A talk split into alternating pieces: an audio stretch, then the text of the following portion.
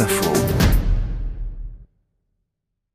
Aujourd'hui, je suis avec Jeanne, 13 ans, à qui Isabelle, vous voulez donner des conseils de troc, par exemple, pour ses livres? Pourquoi? Bah parce que un livre, ça peut être réutilisé euh, des dizaines et des dizaines de fois par des dizaines et des dizaines de personnes. Donc c'est quand même idiot de de le détruire une fois qu'on l'a lu une fois ou qu'il y a peut-être deux ou trois personnes maximum. Alors il y a plein de façons pour le faire. Euh, on peut le donner. Il y a des associations. Moi, je pense à Emmaüs, mais il y en a plein d'autres.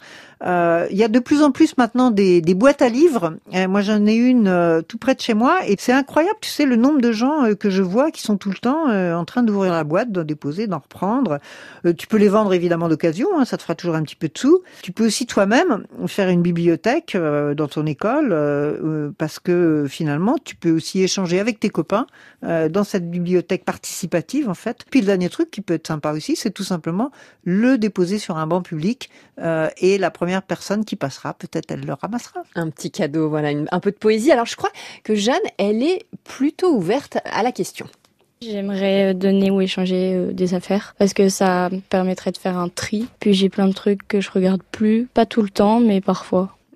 Bah oui, bah elle a bien raison, euh, Jeanne, parce que c'est vrai que c'est une façon de, de, de, vider un peu ses placards. Euh, ça peut être euh, un truc sympa à faire en famille ou avec des amis, hein, de faire l'après-midi troc, un jour où il pleut, là, tout le monde arrive avec son carton, et quand vraiment c'est complètement abîmé, là, ça finira à, la déchetterie. Mais faut quand même se rendre compte que tous ces objets-là, ils ont facilement une deuxième, une troisième, une quatrième vie, donc ça peut être assez sympa et convivial de, de leur de continuer à les garder en vie. Voilà, donc euh, Jeanne, tu as entendu le conseil.